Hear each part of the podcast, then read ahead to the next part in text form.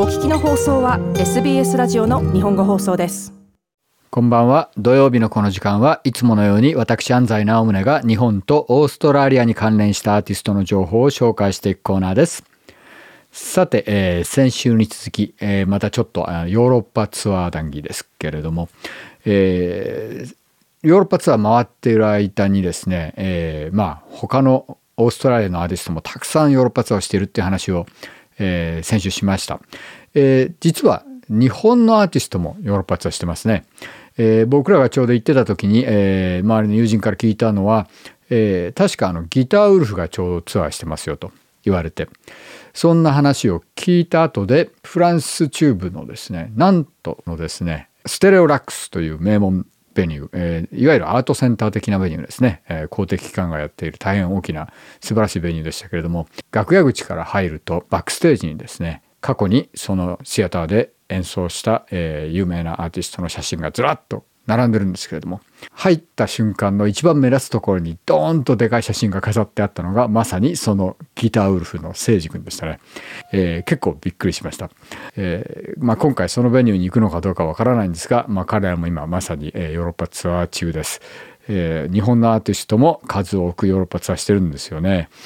で日本人バンドヨーロッパツアーということになるとですね今まさにこの人たちが台風の目ですね。幾何学模様、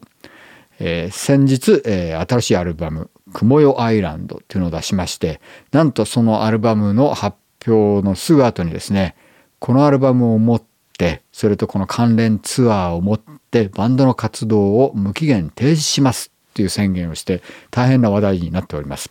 ヨーロッパツアーほぼ全て完売で今週木曜日ですかアムステルダムの名門パラディソで EU ファイナルコンサートを行いましたね。これも完全ソールドアウト。そして現在 UK ツアー中です。まさに今日あの名門グラストンベリーフェスティバルに出演しているはずですね。そして今年の後半にはえファイナル US ツアーえー、に行く予定になってるそうです。えー、まあインタビューとかを読むと解散というよりもちょっと立ち止まってみんなソロ活動などに力を入れたいっていうようなそういうような感じの、えー、話のようなので、まあ、いつかまた戻ってきて再結成してくれるのかなという期待をちょっと持ってますけれども、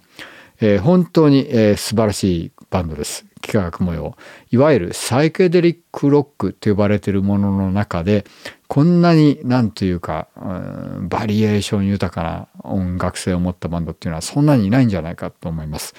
えー、日本の伝統的なメロディーとかそういうのが時々顔を出す。それでも、えー、いわゆるヘビーなロックのファンにもすごく受けていると。僕はちょっとあの彼らのこの新しいアルバムを聴いてなんていうかサイケデリックロックバージョンの、えー、ハッピーエンドみたいなねそういう感じがするんですよね。えー、まあ世界的にも人気があるっていうのはそうしたちょっと日本人ならではっていう部分も含めたテイストがあるからではないかなっていう気がします。ちなみに彼らはもうメンバーの何人かがすでにヨーロッパに拠点を移してまして、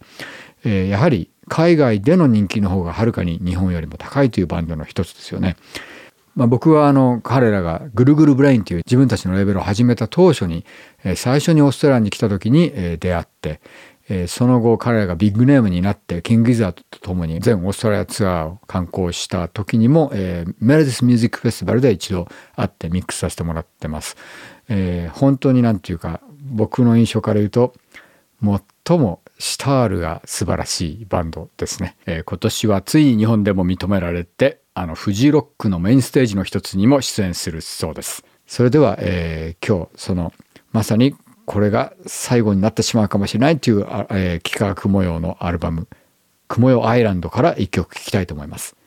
カードボードパイルどうぞ。